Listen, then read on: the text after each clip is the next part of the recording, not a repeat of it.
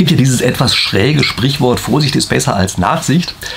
Und das ist eines, was für meine Begriffe gerade zum Thema Krisen extrem gut passt. Okay, also, das ist die Einleitung dazu, worum es in diesem Video geht. Nämlich, ich habe hier einfach mal zehn Tipps zusammengestellt, wie man sich in und vor Wirtschaftskrisen verhält. Das Ganze ist so ein bisschen so eine Auskoppelung äh, von einem Interview, was ich mit Marc Friedrich geführt habe. Für den Fall, dass Sie ihn nicht kennen, das ist äh, jemand, der die Krise in Argentinien live und vor Ort miterlebt hat. Also er war mit dabei, als dort richtig den Bach runtergegangen ist. Ich habe also mit ihm ein längeres Interview geführt, äh, was ich Ihnen auch am Ende hier dieses Videos einfach mal verlinke, sodass Sie rübergehen können, sich das lange Interview angucken können. Und was ich jetzt hier in diesem Video gemacht habe, ist, ich habe einfach mal so ein paar von den Dingen, über die wir dort gesprochen haben, zusammengefasst und als Tipp aufbereitet. Also, dass Sie sozusagen zehn Tipps haben, ähm, die sich so ein bisschen aus diesem Video heraus, aus dem Interview heraus ergeben haben. Ja? Ähm, vergessen Sie nicht, dass Sie meinen Kanal abonnieren sollten, äh, denn auf die Art und Weise wird Ihnen dann dieses andere lange Interview auch vorgeschlagen. Äh, das ist, äh, glaube ich, eine Sache, die wirklich Spaß macht, sich anzuhören. Und ich jetzt hier lange Eigenwerbung mache, steigen wir einfach mal kurz ein in die zehn Tipps, die ich Ihnen eigentlich geben möchte. Nämlich Tipp Nummer eins. Man merkt nicht, wenn es zu spät ist. Also man hat oft die Vorstellung, naja, jetzt noch alles normal und ich merke dann schon, wenn sich so eine Krise zusammenbraut, dann kann ich mich entsprechend immer noch vorbereiten. Können Sie vergessen. Äh, die Krise selber kommt ganz offenbar praktisch über Nacht. Also Sie gehen abends ins Bett und haben das Gefühl, alles ist normal. Am nächsten Morgen wachen Sie auf, denken, es wäre auch alles normal und dann auf einmal stellen Sie fest, Sie kriegen kein Geld mehr beim Bankautomaten die anderen Leute kommen nicht mehr zur Arbeit. Ähm, auf einmal ist draußen irgendwie alles komplett anders. Äh, viele Dinge sind plötzlich zusammengebrochen. Das merken sie auf einmal. Und sie merken es, obwohl eben noch alles vollkommen normal war. Also das ist eine Sache, die immer wieder durchscheint, wenn man mit Leuten spricht, die solche wirklich krassen Krisen vor Ort einfach mal erlebt haben. Sie merken das nicht vorher, sondern es kommt dann auf einmal über Nacht. Das liegt zum gewissen Grad daran, dass es einen Gewöhnungseffekt gibt von den Leuten, die warnen. Also es gibt immer die Crash-Propheten und man macht sich immer lustig über die Crash-Propheten. Ja, sagen immer, ja, ja, das sagt ihr schon seit Jahren und so. Und es gibt dann so einen Gewöhnungseffekt bei der ganzen Sache und auf die Art und Weise hat man das Gefühl, ja, es wird immer über irgendwelche komischen Kriseleien und sowas gesprochen. Aber man rechnet eben nicht damit, dass irgendwann mal eben der eine Tag ist, an dem es auch wirklich plötzlich da ist. Also wenn die Krise tatsächlich losgeht. Und das ist eben dieses Überraschende. Also deshalb, eine Krise kommt nicht graduell, sie kommt über Nacht. Das muss man sich klar machen. Und dann muss man sich klar machen, das ist Tipp Nummer zwei, dass es in dem einen Augenblick keine Sicherheit mehr gibt. Also wir haben oft das Gefühl, Sicherheit das verbindet man eher mit solchen Dingen wie einer Finanzanlage oder so. Ja, da gibt es sichere und unsichere, riskantere Finanzanlagen. Auf einmal bei einer Krise ist das nicht mehr die Frage, ob Sie eine sichere oder unsichere, äh, risikobehaftete Finanzanlage haben, sondern es ist auf einmal eine Frage, ob Sie selber noch in Sicherheit leben können. Oder ob plötzlich bewaffnete Räuberbanden bei Ihnen vorbeischauen. Und es muss einem einfach klar sein, dass in diesem einen Augenblick plötzlich Leute, die normalerweise die Ordnung aufrechterhalten, sich auch sehr plötzlich gegen einen selber richten, weil es nämlich die einzigen sind, die bewaffnet sind, also beispielsweise die Polizei oder Wachmänner, Security-Leute und sowas, die Wahrscheinlichkeit ist sehr, sehr groß, dass die auf einmal selber zu denjenigen werden, äh, die eben plötzlich sozusagen Räuber werden und die Sicherheit eben nicht nur nicht aufrechterhalten, sondern ganz im Gegenteil plötzlich auch aktiv zerstören. Das ist auch etwas, was man ganz häufig merkt, wenn man mit Leuten spricht, äh, die in irgendeiner Form mit Krisen zu tun haben. Und was äh, damit im Windschatten einhergeht, das ist, dass Eigentumsrechte in dem einen Augenblick auch komplett verschwinden. Also viele haben so diese etwas romantische Vorstellung, ja, habe ich einen Gemüsegarten angelegt oder habe mir einen Acker gekauft oder ich könnte mir einen Acker kaufen, da habe ich dann meine eigenen Kartoffeln und wenn die anderen alle hungern, kann ich meine Kartoffeln ernten. Können Sie vergessen. Sie können Ihre eigenen Kartoffeln in solchen Situationen höchstwahrscheinlich nicht mehr ernten. Ganz einfach deshalb, weil ihnen einfach jemand zuvorgekommen ist. Oder wenn er ihnen nicht zuvorgekommen ist, dann wartet er halt, bis sie ihren eigenen Acker abgeerntet haben, kommt dann mit einer kleinen Pistole an und sagt, okay, die Säcke gehen an mich. Also dieses Zusammenbrechen der Sicherheit ist, glaube ich, etwas, was wir uns im Augenblick kaum noch richtig vorstellen können, weil wir einfach in Jahrzehnten von Sicherheit gelebt haben. Aber bei einer echten Krise ist das eben etwas, was plötzlich auch über Nacht auftaucht und dann ist die Sicherheit eben plötzlich weg. Tipp Nummer drei. Ersatzwährungen sind deutlich schwieriger, als man denkt. Also ich habe eben schon gesagt, das Geld ist innerhalb kürzester Zeit nicht mehr verfügbar. Also selbst wenn Sie Geld haben oder hätten, Sie kommen gar nicht mehr dran. Es gibt ein Zeitfenster von wenigen Stunden, wo man noch an ein bisschen Geld rankommt, aber dann sind, weiß ich, die Geldautomaten ähm, auch leer. Die Banken werden sowieso relativ schnell geschlossen in solchen Situationen. Und dann ist die Zeit, äh, dauert auch nicht mehr lange, bis das Geld selber, was, an das man rankommt, auch praktisch nichts mehr wert ist. Also es ist eine Sache dann von Stunden. Ähm, man lernt übrigens, wenn man sich das mal äh, kurz vorstellt, die Vorteile eines echten gut funktionierenden Bankensystems zu schätzen. Ja? Also oft ist es ja so, dass man auf die Banken schimpft, aber man muss sich einfach klar machen, dass ein gut funktionierendes Bankensystem einfach sehr, sehr wichtig ist dafür, dass man selber überhaupt vernünftig leben kann. So, und was sind denn in solchen Situationen Ersatzwährungen? Also in so typischen, sozusagen nicht westlichen oder Schwellenländern oder solchen Dingen war es sehr oft in solchen Situationen, dass dann plötzlich der Dollar sich sofort und sehr schnell als eine Ersatzwährung etabliert hat. Bargeld in Dollar. Ähm, ob das bei uns auch so sein wird, sei mal dahingestellt. Also das ist etwas, was man sich gut als Szenario vorstellen kann. Ja, zum Beispiel der Euro den Abgang macht, der Dollar aber noch bestehen bleibt. In einer solchen Situation würde ich es auch für sehr, sehr wahrscheinlich halten, dass der Dollar selber sozusagen als eine Parallelwährung plötzlich noch weiterhin äh, Bestand hat. Natürlich muss man leider sehen, dass der Dollar ja ähnliche oder die gleichen Fehler macht wie das, was wir auch im Euro wahrnehmen oder auch im Yen, äh, so dass also es bei einer sozusagen echten Krise in der westlichen Welt keine so ganz ausgemachte Sache ist, ob der Dollar jetzt tatsächlich eben zu so einer Ersatzwährung sich etablieren kann. Also wie gesagt, in vielen Krisenländern bisher hat er sich etabliert, hat auch gut funktioniert, hat auch am besten funktioniert von allen Tauschmitteln, die es so gibt, weil sie im kleinen Stückel beißen und solche Sachen. Aber wie gesagt, ob das jetzt bei einer Krise bei uns auch so der Fall wäre, das hat zumindest mal ein ganz großes Fragezeichen. Ähm, es gibt äh, sehr viele Leute, die für solche Situationen Silbermünzen empfehlen. Das ist sicherlich von der Stückelung her ganz sinnvoll. Also eine Silbermünze hat eben einen Wert, der sozusagen für Alltagskäufe relativ gut geeignet ist. Aber man äh, hat hier die kleine, den kleinen Nachteil dabei, dass wo eine Silbermünze ist, natürlich auch mehr Silbermünzen sein können. Das weiß natürlich jeder. Und die Wahrscheinlichkeit ist also relativ groß, dass man einfach mit Silbermünzen mehrfach bezahlt, dass man dann schlicht und ergreifend überfallen wird und irgendwer anders eben diese Münze von einem haben möchte. Was sind Tauschgegenstände, die sozusagen weniger, also besser geeignet sind erstmal und weniger Kriminelle direkt anziehen?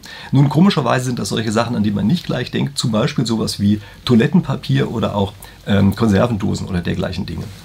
Ähm, mit dem Toilettenpapier, ich finde das insofern ganz interessant, als hier die Leute immer als sehr irrational dargestellt worden sind, die dieses Toilettenpapier gehortet haben, äh, jetzt vor einiger Zeit. Und man sieht daran, das ist überhaupt gar keine so dumme Idee, denn Toilettenpapier hat eben eine sehr kleine Stückelung, da sozusagen im wahrsten Sinne des Wortes, und eignet sich damit einfach auch als Tauschgegenstand, der gleichzeitig einen hohen Nutzwert hat, einfach sehr, sehr gut und hat nicht diese Gefahr, die eben solche typischen Wertgegenstände wie Silbermünzen oder so etwas haben. Also daher war, das waren ja viele, auch gerade aus älteren Generationen, die sich so sehr stark mit Toilettenpapier eingedeckt haben. Ich glaube, die haben hier einfach noch eine gewisse Erfahrung und wissen, das geht gar nicht so sehr darum, das Zeug selber zu benutzen sondern es geht darum, dass in dem Augenblick, wo eine echte Knappheit entsteht, das etwas ist, wo man eben kleine äh, Dinge im Alltag gut und leicht gegen eintauschen kann. Also diese Toilettenpapierwährung ist offenbar eine, die wesentlich besser geeignet ist, als sie erstmal aussieht. Tipp Nummer vier ist, ähm, man muss sich klar machen, dass Tauschgegenstände und ähm, Wertgegenstände, also Aufbewahrung, dass das nicht die gleichen Sachen sind. Also nehmen Sie beispielsweise mal eine Rolex. Äh, eine Rolex ist als Tauschgegenstand relativ schlecht geeignet. Einfach deshalb, weil sie an sich zu wertvoll ist und in dem einen Augenblick, wo Sie was kaufen wollen, also Sie wollen weil sie brauchen ja was zu essen ja, für die nächste Woche, kriegen sie einfach sehr, sehr wenig für ihre Rolex im Vergleich zu dem, was so eine Rolex zu anderen Zeiten wert ist. Das heißt, sie ist also ein sehr schlechter Tauschgegenstand. Sie ist aber natürlich ein relativ guter Wertspeicher. Das heißt, wenn sie die Krise damit durchlebt haben, dann ist die Rolex danach praktisch das gleiche Wert, wie sie vorher auch wert war, wo viele andere, wogegen viele andere Sachen in diesem Zeitraum eher äh, alle möglichen Sachen eingebüßt haben können, um es mal vorsichtig zu sagen. Das gleiche gilt übrigens für Gold. Also Gold ist in dem einen Augenblick auch kein besonders guter Tauschgegenstand, einfach weil ein Goldstück viel zu wertvoll ist. Also Sie kriegen dafür eigentlich dann in dem Augenblick immer nur wesentlich weniger, als sozusagen der normale Wert dieses Goldstückes ist. Damit ist also auch Gold kein gutes Tauschobjekt, sondern ist eher ein Wertspeicher, mit dem man eben tatsächlich über eine, Krisenzeit hindurch gelangen kann, seine Werte aufbewahren kann als Speicher für danach. Und diese beiden Dinge sollte man nicht miteinander verwechseln. Wenn man nur Wertspeicher hat, aber keinen Tauschgegenstand, dann ist das eine Konstellation, in der man wahrscheinlich weit unter seinem Wert am Ende irgendwie ja, Tausch, Tauschkontrakte eingehen muss, eben äh, weil man nicht die richtige Stückelung hat. Tipp Nummer 5 ist, man sollte an Resilienz denken, also an Widerstandsfähigkeit. Ähm, Krisen kommen plötzlich und der hauptsächliche Zustand, in dem sozusagen erstmal alles durcheinandergewürfelt wird, dauert relativ kurz, also mehrere Stunden bis mehrere Tagen.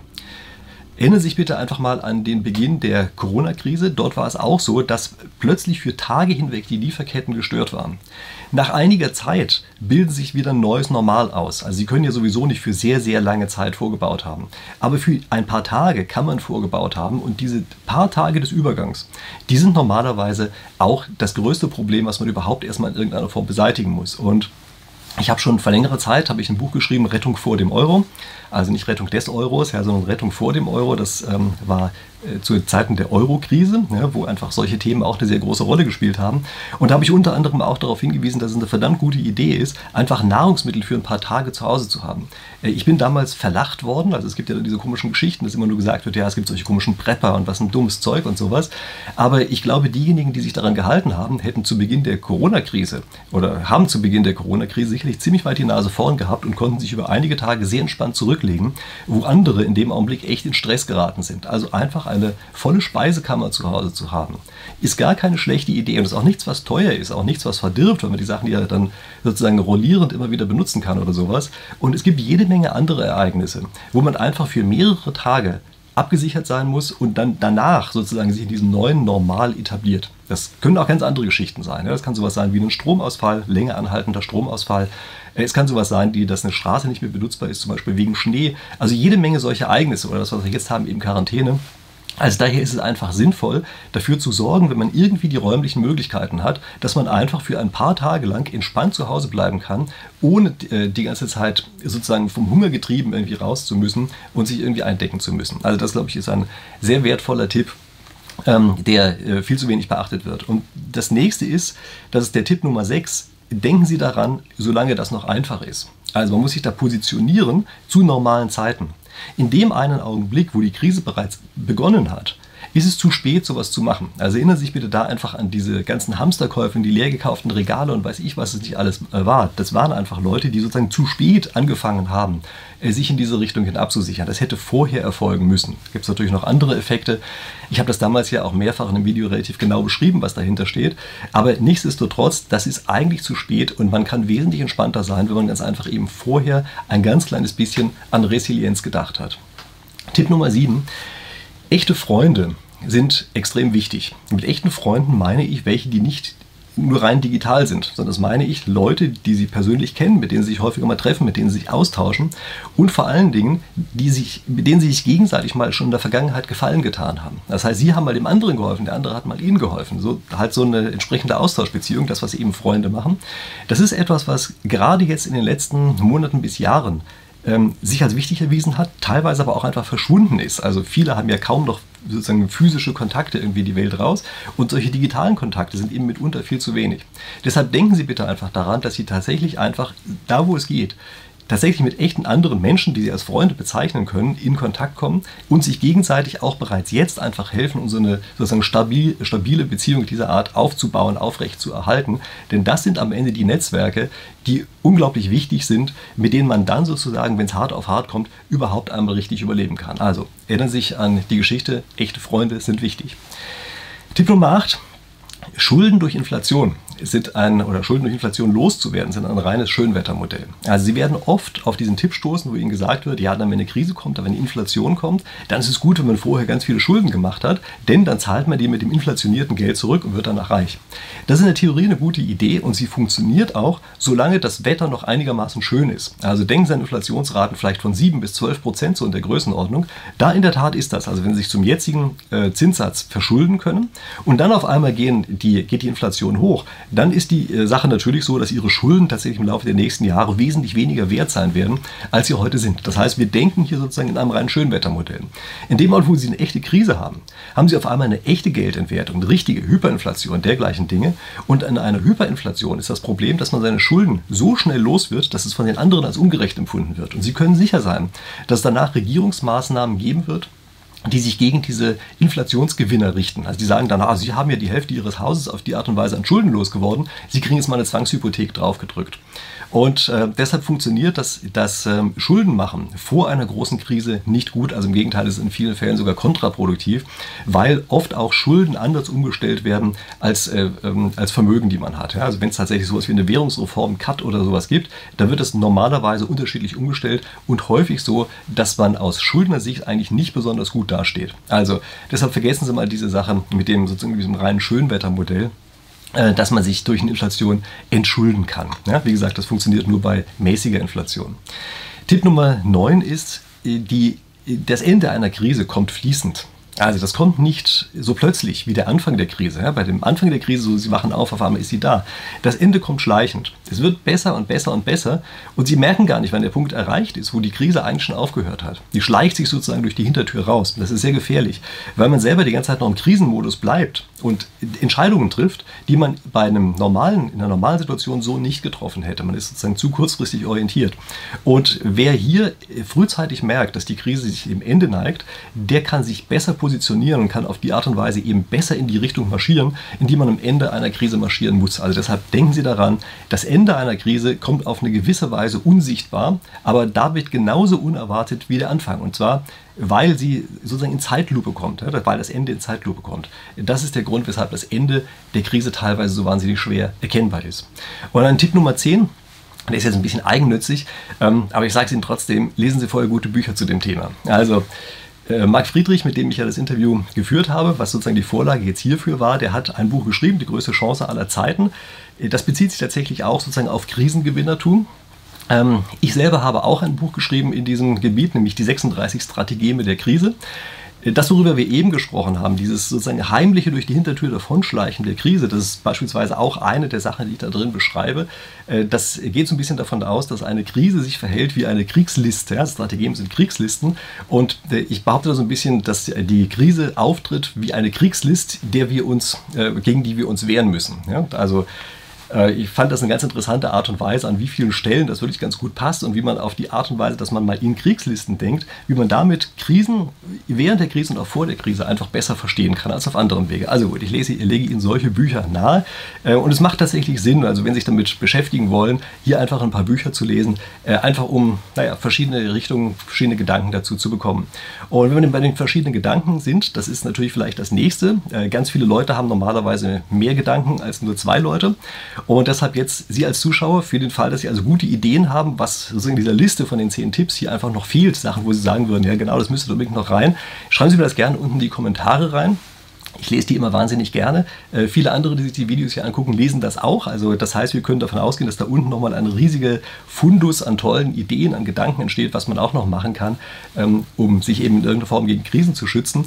Äh, geben Sie gerne ein Like auf dieses Video hier für den Fall, dass Sie das Gefühl haben, das ist ein interessantes Thema, sowas sollte ich öfter machen. Ja, das ist immer ein Feedback für mich, dass ich dann mitkriege, ja genau, das sollte ich vielleicht machen oder äh, soll zu anderen Themen rübergehen. Also wenn Sie es mögen, dann gerne liken. Vergessen Sie nicht, ein Abo für mich zu geben. Und Sie können jetzt einfach auch mal rübergehen in das lange Video, was ich gemacht habe, das lange Interview mit Marc Friedrich. Also ich finde es super unterhaltsam. Wie gesagt, es ist lang, aber es ist echt unterhaltsam. Also, wenn ich mir, als ich mir selber nochmal angeguckt habe, war die Zeit wieder genauso schnell vorbei, wie als ich es geführt habe. Ich kann es also wirklich nur ans äh, Herz legen, sich sowohl dieses Interview mit Marc Friedrich anzugucken, als auch mal auf seinem Kanal vorbeizuschauen. Das ist nämlich wirklich einfach auch sehr interessant.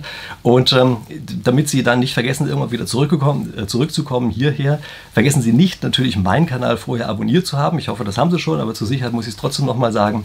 Und ich freue mich darauf, dass wir uns dann auf diese Art und Weise hier in der nächsten Woche wiedersehen.